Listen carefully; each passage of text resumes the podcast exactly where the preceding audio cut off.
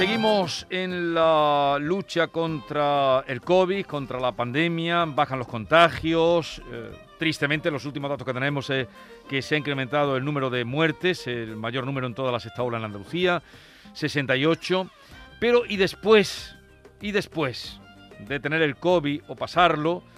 ¿Qué ocurre cuando persiste el COVID? Pues se calcula, Jesús, que entre el 5 o el 10% de las personas que se han infectado con el virus sufre COVID persistente.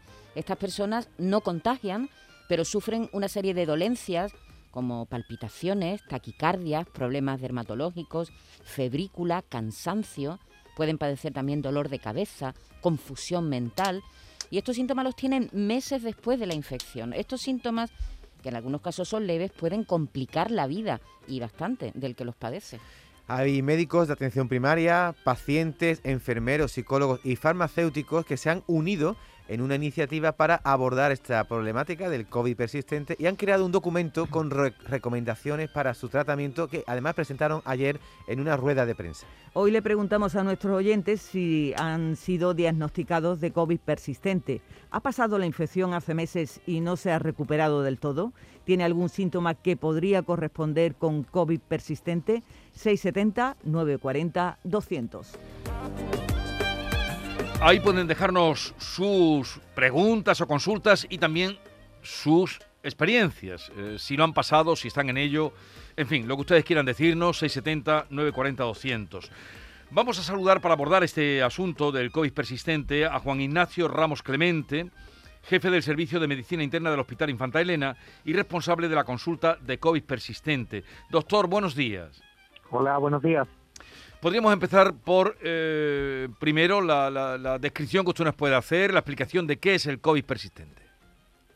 Bueno, pues eh, esto no es una situación que ocurra exclusivamente en el COVID. Ya teníamos experiencia previamente en que había infecciones provocadas por algunos virus, como el citomegalovirus o el virus de Steinbach, cuya problemática va más allá de la fase aguda de la infección. La persona se contagia y tiene una serie de síntomas que están provocados directamente por la presencia del virus en el cuerpo.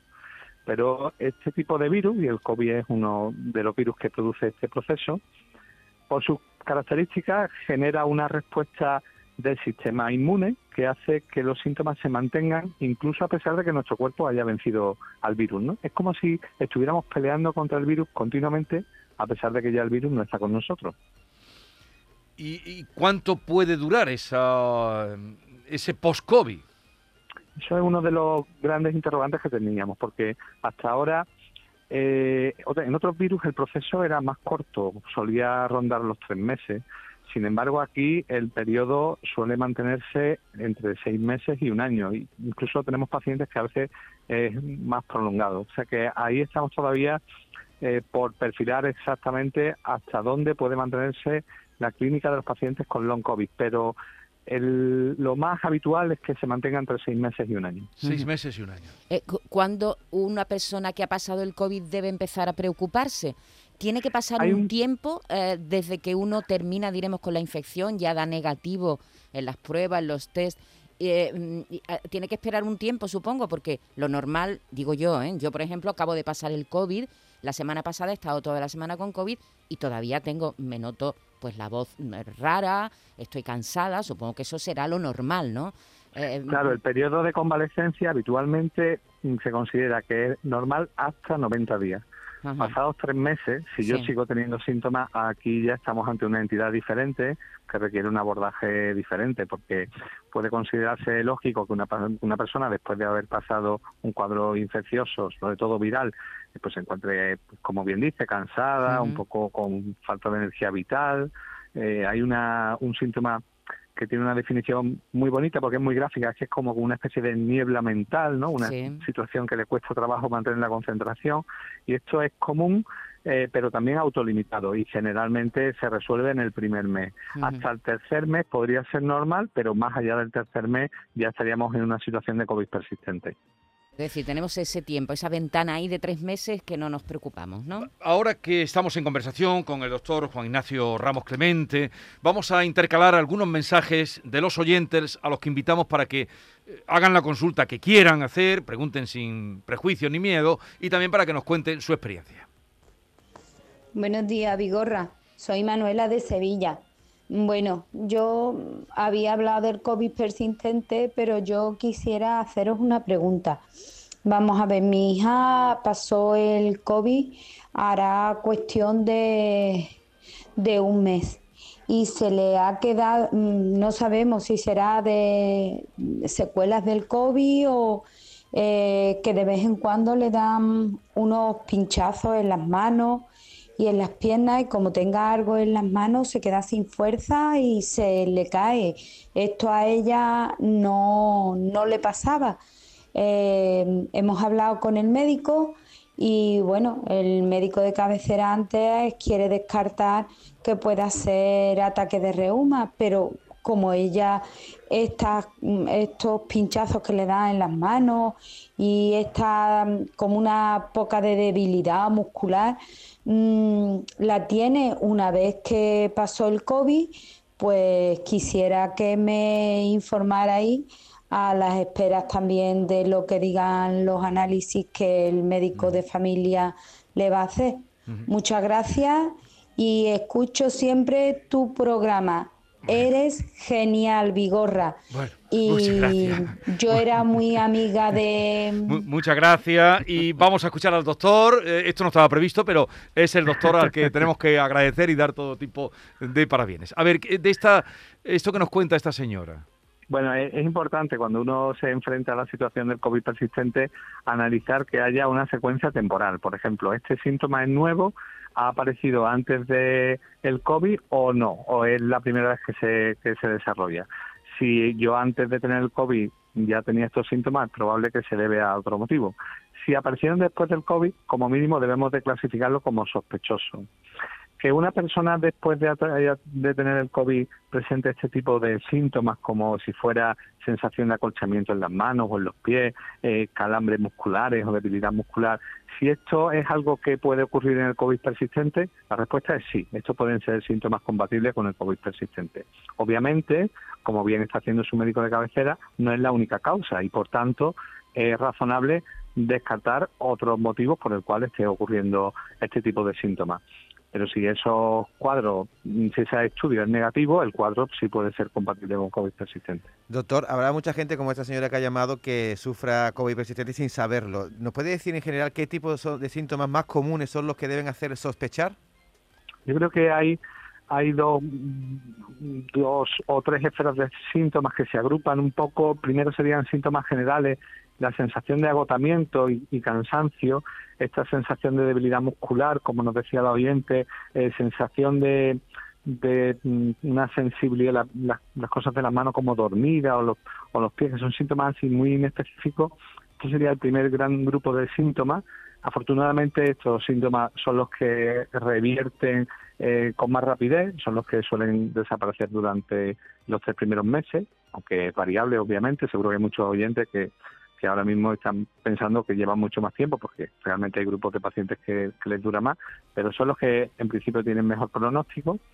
Luego hay otros síntomas que, que sería el segundo grupo, son los síntomas respiratorios, que habitualmente eh, eh, angustian mucho porque esa dificultad para respirar. Es frecuente que los pacientes nos digan no puedo subir las escaleras, me tengo que parar, cuando yo antes era capaz de andar un tramo y ahora resulta que tengo que parar a coger aire porque no soy capaz los síntomas de la esfera respiratoria, que son eh, generan mucha eh, mucha limitación funcional, mucha limitación física. Y luego el tercer gran grupo serían los síntomas neurológicos, que es a esto que me refiero del de dolor de cabeza, el dolor detrás de los ojos, retrocular, eh, la dificultad para concentrarse, las alteraciones en el patrón de sueño. Estos serían los tres grandes grupos de, de síntomas, así de manera genérica, porque luego hay que hay que individualizar mucho según cada mm. paciente. Eh, buenos días, Jesús y equipo. Mira, yo desde luego en noviembre de, del 2021 hice un año que, pasé el COVID. Y la verdad, una de las secuelas que se me han quedado es el tema de un problema nasal. Y tengo que estar todo el día con un pañuelo en la mano. Y la verdad que estoy agobiada, agobiada, agobiada porque me, me vengo abajo y esto me está afectando muchísimo. Venga, muchas gracias. Hola, soy Mari Carmen de Archidona. Quería comentarle que pasé el COVID el día 3 de enero y a día de hoy sigo con unos dolores de cabeza impresionantes. He ido a especialistas por lo privado, me han hecho TAC y una serie de pruebas y no saben decirme qué es lo que tengo. Estoy tomando corticoides y también Sibelium. Sigo con dolores. ¿Qué puedo hacer? Bueno, eh, esto es... ¿Qué puede hacer? Claro, es, es, una desesperación, Jesús, porque eh, cuando uno pasa el COVID y se ve con ciertos síntomas que antes no tenía, pues lo que hace es ir a la retaíla de médicos de las especialidades de lo que te duele o te deja de doler o de lo que tú te notas. Pero cuando todos te dicen que está bien, pues tú dices, esto, mm, sobre todo, eh, me ha parecido oírle al doctor eh, Ignacio, Juan Ignacio Ramos Clemente, que la duración, diríamos, máxima son unos tres meses no, no. La, la, duración de lo que sería el periodo que consideramos normal, ¿no? Yo eh, intento cuando estoy en consulta transmitir a los pacientes cierta sensación de, tranquilidad, porque es muy angustioso pensar que algo que yo en principio consideraba que era algo leve, porque realmente una cosa muy importante que entender sobre el COVID es que la gravedad de la infección aguda, lo malo que yo me puse cuando tuve el COVID, no, no tiene relación con el hecho de que esos síntomas se mantengan en el tiempo o no. Puedo haber tenido un cuadro muy leve, incluso a veces asintomático, y luego tener toda esta clínica después, o puedo haber tenido un cuadro muy, muy grave y haber ingresado en la UCI y haberme recuperado bien, y viceversa. No existe una relación directa entre qué malo me puse cuando tuve el COVID y qué malo sigo ahora. Y luego la mayoría de estos procesos son autolimitados. Entonces nosotros acompañamos a los pacientes durante este periodo, modulamos la respuesta inmunitaria utilizando determinados grupos farmacológicos para que el periodo sintomático sea llevadero y el cuadro al final se resuelva. Después de pues casi dos años de, de experiencia en este tipo de procesos, puedo decir que es muy, muy infrecuente que haya pacientes que mantengan estos síntomas y que no se haya, no hayan desaparecido. Entonces el mensaje tiene que ser optimista porque esto es un cuadro del que se van a recuperar. Lo único que pasa es que el tiempo que lamentablemente es más tiempo que el que ocurre en otros virus. El tiempo que tardan en recuperarse es muy sintomático y entonces hay que estar pendiente de este proceso y atenderlo para intentar minimizar el impacto que tienen en, su día a día. Ya, doctor, pero yo, por ejemplo, que lo pasé hace un año y tres meses, todavía continúo con esa lentitud mental, con ese cansancio, con esa taquicardia, la caída del pelo. Efectivamente, a eso es a lo que me refiero, que el el COVID se comporta eh, un poco diferente a lo que serían el resto de virus que producen este cuadro que es más autolimitado en otros procesos y sin embargo en el COVID la respuesta inmune se mantiene activa durante más tiempo y por tanto los síntomas que genera. Mm. Pero habitualmente con un tratamiento dirigido y con una y modulando la respuesta inmunitaria eh, los resultados a medio plazo son buenos es cierto que uno se desespera, claro, porque dice, bueno, pero si yo esto lo pasé y esto yo ya tenía que estar haciendo mi vida normal, bueno, pues hay que interiorizar que el, el, COVID no termina el día que el antígeno sale negativo y me dejan salir a la calle. El COVID se mantiene mucho más tiempo después. Ya, pero ya han oído al doctor Ramos Clemente que dice que no hay que desesperar. Vamos a incluir o introducir en esta charla sobre el COVID persistente uh, otro testimonio. A los pacientes, ¿no? Ya hemos contado que en la reunión, bueno, ayer se presentó estas recomendaciones. Son médicos de atención primaria, enfermeros, psicólogos, farmacéuticos comunitarios y también pacientes. Vamos a, hablar con. Enseguida vamos a hablar con, con Con, un, con una, precisamente, una mm, eh, pues directiva que tiene responsabilidad dentro de esa asociación que se ha creado. Porque, claro, esta esta situación que usted nos está describiendo, doctor, eh, alcanza, me habéis dicho que a un 10%. Bueno, no, no sé muy bien, porque en algunos lugares leo un 10%, es decir, que estaríamos hablando de un millón de personas afectadas y aproximadamente hemos tenido 10 millones de contagios, o un 5%. Doctor, ¿ustedes lo tienen claro? ¿Qué porcentaje de personas eh, infectadas pueden estar eh, padeciendo el COVID persistente? Mira, los estudios eh, dicen que está en torno al 10%, pero lo cierto es que las previsiones se han ido desbordando continuamente porque el número de pacientes que se ha contagiado por COVID es altísimo. Eh, nosotros diseñamos una estructura asistencial para atender a un número de pacientes que nos dimos cuenta a los tres meses que era poca y tuvimos que aumentar y, y, y así una y otra vez y aún tenemos que seguir aumentando recursos porque no podemos llegar a todos los sitios donde quisiéramos por el enorme número de pacientes que hay, ¿no? Por, los estudios dicen que está en torno al 10%, pero aún habrá que ver eh, cómo seguimos evolucionando. La variante Omicron no se comporta exactamente igual como la otra variante, porque tiene una tasa importante de reinfección y, y no sabemos todavía cómo la reinfección afecta a los pacientes con COVID persistente es una, un elemento dinámico que cambia con, mucha frecuencia. Bueno, vamos a hablar con Mar Racero. Ella es miembro de la Junta Directiva de la Asociación de COVID persistente Long COVID Andalucía, que se creó en, el año, en agosto del año pasado, 2021, y además es su portavoz nacional. Mar Racero, buenos días.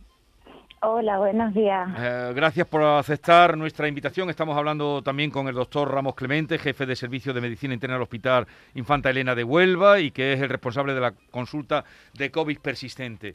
Eh, ¿Qué les llevó a crear y en esta asociación que mucha gente que eh, a lo mejor hasta ahora desconocía, que, pero que puede encontrar ahí también una, en fin, una manera de confirmar lo que se padece o eh, aliviar, ¿no? Eh, ¿Qué le llevó a crear esta asociación?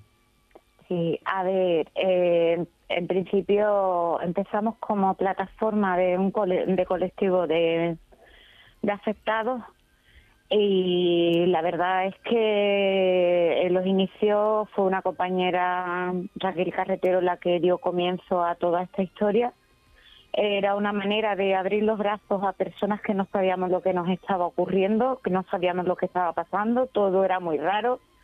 Había un desconocimiento total por parte de tanto de sanidad como de los mismos pacientes porque es un fallo multisistémico, entonces hay cosas que no se explican unas con otras. Con el tiempo, pues cada vez hay más afectados. Eh, servimos de arropo, servimos de de contactar con, vamos, con el doctor Ramos Clemente. Tenemos el honor de haber estado reunidas y, y es un encanto de persona, se lo agradecemos enormemente. Y, y entonces, pues lo que, lo que hacemos es intentar eh, que el paciente se sienta lo más arropado posible y que se, y encontrar en principio nos íbamos moviendo nosotros buscando ayuda de estudios de investigación, etcétera, y nos veíamos con el freno muchas veces que al no ser entidad legal constituida, pues mm, había como un tope. Entonces, en agosto dimos el paso, decidimos convertirnos en asociación para, para poder tener un fin legal y poder entrar a formar parte de estudios por parte de tanto de universidades como de, médicos de la sanidad pública como de la privada y, y que pudieran tener mm, esa, ese soporte legal para poder solicitar una subvención o, cualquier tipo de ayuda. a, ti concretamente, ¿a ti concretamente qué te pasa? ¿Qué, síntomas tienes? Pues yo, a ver, yo soy de la primera ola. Es más, yo empecé antes de la primera ola de los doscientos y pico de síntomas que, que suelen aparecer registrados en las diversas guías, yo estoy actualmente con 76. 76, lo más llamativo en mí es un daño neurocognitivo, eh, sistema motriz. Eh, hace dos días estuve en urgencia con las piernas azules y las articulaciones inflamadas eh, ¿Qué más? Me ha fallado. Es que tengo, he tenido fallos yo de estatura. Es como si tuviera una disautonomía. Tengo taquicardias, arritmias, eh, falta de oxígeno, eh, utilizo pañales, tengo incontinencia urinaria, utilizo un andador para caminar. Hay veces que hoy, porque me han pillado bien, hay veces que en el habla me cuesta mucho expresarme. Mar, perdona, ¿qué edad tienes? 44. 44. Un momentito, vamos a, contrastar eh, eh, eh, este, este número que, usted apuntaba de que se pueden dar hasta 200 síntomas, doctor. Sí, sí, es, verdad que el cuadro es muy variable. y, y en las fases iniciales de recopilación de información sobre cómo se comportaba el COVID persistente, pues aunque hemos nombrado usted grandes grupos comunes, pero luego la variabilidad entre persona a persona es muy importante y por eso individualizar las terapias eh, y hacerlo desde una forma multidisciplinar tiene tanta trascendencia. ¿no? Nosotros aquí en la unidad, pues no solamente en la consulta en la que estoy yo, sino que también hay rehabilitadores, hay neumólogos, hay mucha gente implicada desde distintas áreas porque, porque el COVID persistente tiene ese abanico tan amplio de, de presentación de síntomas que en los casos graves como el que tenemos aquí pues requiere que haya mucha gente implicada para intentar sacar al paciente adelante. Claro, no hay un tratamiento específico, ¿no? Hay tantos síntomas distintos que, que, tiene que ser muy complicado abordar, ¿no, doctor? Hay, hay un elemento común que es el origen. El origen es la forma en la que nuestro cuerpo sigue peleando contra un virus que ya no está. Y, y luego, claro, hay que ir como si fuera una cebolla, capa a capa, ir quitando cosas del paciente poco a poco para intentar favorecer su recuperación. Pero podrían darse la situación de personas que tienen COVID persistente y que no lo saben.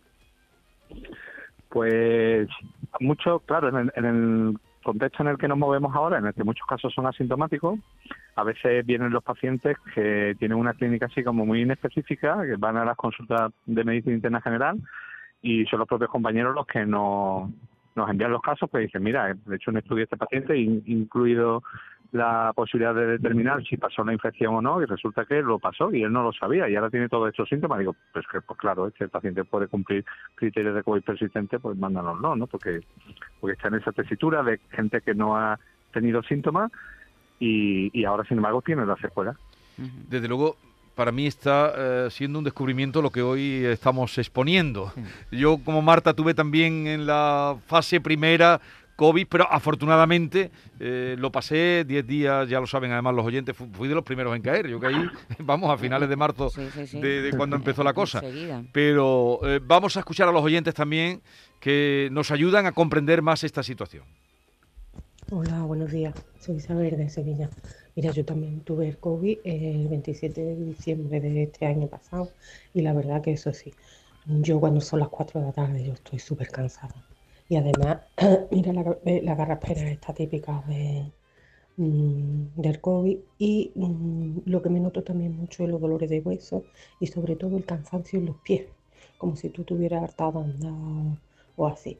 Y eso sí que es verdad que, que mm, que te debilita en hacer muchas cosas. Así que nada, pero bueno, mm, poco a poco y, nada, ánimo a todo el mundo. Gracias. Mar, por lo que tú estás contando, lo tuyo es un caso grave, ¿no? Es decir, que hay mucha gente como tú, eh, en tu asociación, por ejemplo, eh, ¿hay mucha gente como tú con tantos síntomas? Con tantos, tantos, tantos, no. Eh, a mí me ha pillado más bien la parte neurológica, y ha ido arrasando con todo. Cierto es que no porque tenga más síntomas que nadie esté más grave. O sea, me refiero, yo tengo que, yo necesito una persona conmigo 24 horas porque lo mismo pierdo el conocimiento que no me acuerdo lo que acabo de hacer, que empiezan a supurarme úlceras por las piernas, que es que no me puedo abrochar un simple sujetador o no me puedo duchar porque he empezado con inflamaciones en articulaciones y no puedo elevar hombros o brazos. O... Entonces, mm, en la asociación la sintomatología es muy variada, es muy variada, cada persona le afecta de una manera. Quizá yo soy mm, de las que más acumula de, de daño neurológico, de daño dermatológico, porque eh, por el tema de lo de las piernas azules que comentaba, creían el otro día que podía haber sido un trombo, pero por lo visto es una libido reticularis y, y es una inflamación de los vasos sanguíneos y los dolores son horribles. El tema del cansancio que comenta la compañera que ha estado hablando ahora mismo, el tema del cansancio es continuo. Yo si por mí fuera no me levantaba de la cama en todo el día. Eh, eso sí, es generalizado hay gente que padece anosmia, que es la pérdida de, del olfato, la pérdida del gusto. Yo, por suerte, esa parte, lo que tenía, lo que me he quedado ha sido con olores fantasmas. Yo huelo a quemado cuando no existe nada quemándose. perdí lectoescritura y, y eso, encontramos una sintomatología muy variada, muy variada, pero casi todos coincidimos en, en el tema de la, del cansancio. Es un cansancio extenuante, el tema de, la, de los dolores articulares y, y muchos eh, de, bueno, también tengo de, de dolencia digestiva. Y en el caso de las mujeres, porque en esta enfermedad predomina, o sea, el 80% de, de afectados suelen ser población femenina. Entonces, el aparato reproductor, lo que son las menstruaciones y eso, las viene alterando. y ahí nos encontramos con otro problema. Una pregunta para el doctor Ramos. El doctor, eh, supongo que al ser una enfermedad tan nueva, pues hay muchas preguntas sin respuesta y esta puede ser una de ellas. ¿El COVID persistente puede persistir toda la vida?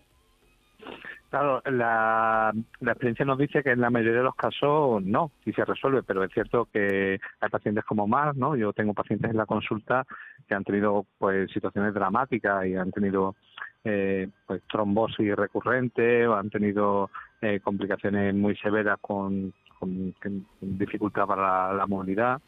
Es un proceso que, aunque también en los casos evoluciona bien, pero hay que tenerlo muy en cuenta y no minimizar porque hay, hay algunos pacientes que tienen una sintomatología, pues francamente calamitosa. Entonces, es importante estar encima de ellos para saber, eh, digamos, los que van a evolucionar bien, porque nos acompañar, y los que van mal, eh, insistir y ir buscando continuamente eh, soluciones, porque una cosa que aún no sabemos es por qué algunos pacientes van bien y otros van mal. O sea, entendemos el mecanismo por el que se produce el COVID persistente, pero no hemos podido identificar aún cuáles son las situaciones de riesgo por la cual uno dice, bueno, pues si yo cojo el COVID, tengo más riesgo de tener secuelas que otra persona si tengo determinadas características. Esas características aún no están bien definidas. Bueno, vamos a ir recogiendo ya eh, después de esta exposición que hemos hecho, pero Mar Racero, personas que nos estén escuchando, que quieran ponerse en contacto con vuestra asociación Long COVID de Andalucía, ¿cómo lo hacen? Pues lo tienen muy fácil, eh, simplemente mandando un correo electrónico, un email a COVID persistente Andalucía gmail.com o buscándonos en las redes sociales como Facebook, como COVID Persistente Andalucía, o en Instagram o Twitter como Long COVID Andalucía. Eh, Mar, que te mejores, eh, ojalá y pueda superar esa situación que nos ha descrito. Son dos años, yo ya, ya, los dos años, ya, son dos años y la vida la, la ha trastocado completamente. O pues eso, ojalá y pueda recuperarte y ánimo a todas las personas que trabajan en esa asociación Long COVID y que abrirá eh, a muchas más que puedan estar escuchando y estén en situaciones que hasta ahora eran incomprensibles. Doctor, no sé si quiere lanzar algún mensaje eh, para cerrar ya este capítulo. Sí, eh, yo quiero resaltar, aprovechando que tenemos la presencia de la asociación, la importancia que tiene la asociación, porque hay, hay sentimientos encontrados cuando uno tiene COVID persistente, hay cierta sensación de frustración, de soledad, de incomprensión en el entorno, ¿no? Pues si tú ya has pasado el COVID, ¿cómo es que no te puedes incorporar al trabajo? ¿Cómo es que no puedes hacer lo que hacías antes, ¿no? Y, y la gente se siente muy solo, ¿no? Tener un entorno en el que puedan entender que esto es algo que le ocurre a otras muchas personas y que, es algo que hay que abordar desde un punto de vista médico, eh, pues muy importante para ellos. ¿Desde cuándo establecieron ustedes en el Hospital Infanta Elena la consulta de COVID persistente? Casi desde la segunda ola, porque lo hicimos inicialmente porque había muchos compañeros de trabajo que después de haber pasado el COVID estaban muy automáticos y, no eran capaces de incorporarse y empezamos a ver, pues aquí está pasando algo extraño. Y, Inicialmente ensayamos con los propios compañeros del hospital y luego nos dimos cuenta pues, rápidamente de la magnitud del problema y a partir de ahí ya lo extrapolamos al resto de la población que atendemos aquí en Huelva. Bueno, pues muchas gracias Juan Ignacio Ramos Clemente, jefe del Servicio de Medicina Interna del Hospital Infanta Elena de Huelva y responsable de la consulta de COVID persistente. Ya eh, ustedes que lo han oído y que se encuentren a lo mejor así, no están solos, esto se está tratando, eh, incluso en asociaciones porque existe y, y desde luego alcanza a una buena parte de la sociedad. Un saludo y buenos días, doctor, gracias por habernos dedicado parte de su tiempo. Muchas gracias a todos. Adiós. Eh, ¿Algo más queréis decir para despedir? Yo me he quedado Pues yo también, pues la verdad bastante es que... sorprendido. eh, No mira, sabía que estaba, no, existía lle- esta... lle- llevamos oyendo Sí, pero de- sobre el. COVID persistente, pero desde luego la, lo que nos ha contado Mar Racero me ha dejado impresionada Sí. porque son, es decir, es incapacitante lo que tiene Mar ahora mismo, ¿no? Una persona que necesita ayuda 24 horas, eh, que, que anda con un andador, me, ha pintado un panorama tremendo, ¿eh? Sí, Tú sí, no sí. has, mm, de momento no tienes ningún... No, David, tú que has pasado también. Yo he pasado el COVID. Bueno, aquí hemos pasado todo. Yo soy, la escalera esta que tenemos aquí de 21 escalones, cada vez me ahogo más. Pero supongo que serán las pequeñas secuelas que hay después de pasar COVID y que no sea COVID persistente, que se me quite a los tres meses, como ha dicho el doctor. Claro, yo también. Espero que los síntomas que tengo, que todavía me quedan, eh, cuando pasen tres meses ya me lo- Bueno, Bueno. los tengas fuera. Tú- Pues- a ti te quedan todavía algunos, Yolanda. Yo a mí me quedan algunos ya hace un año y tres meses. Bueno, sí. pues sepan ustedes, si nos están escuchando, que no están solos, que eh, puede mm, ser transitorio cuando pasen esos, esos meses o esa semana, en fin, eh, que tengan, no pierdan la esperanza.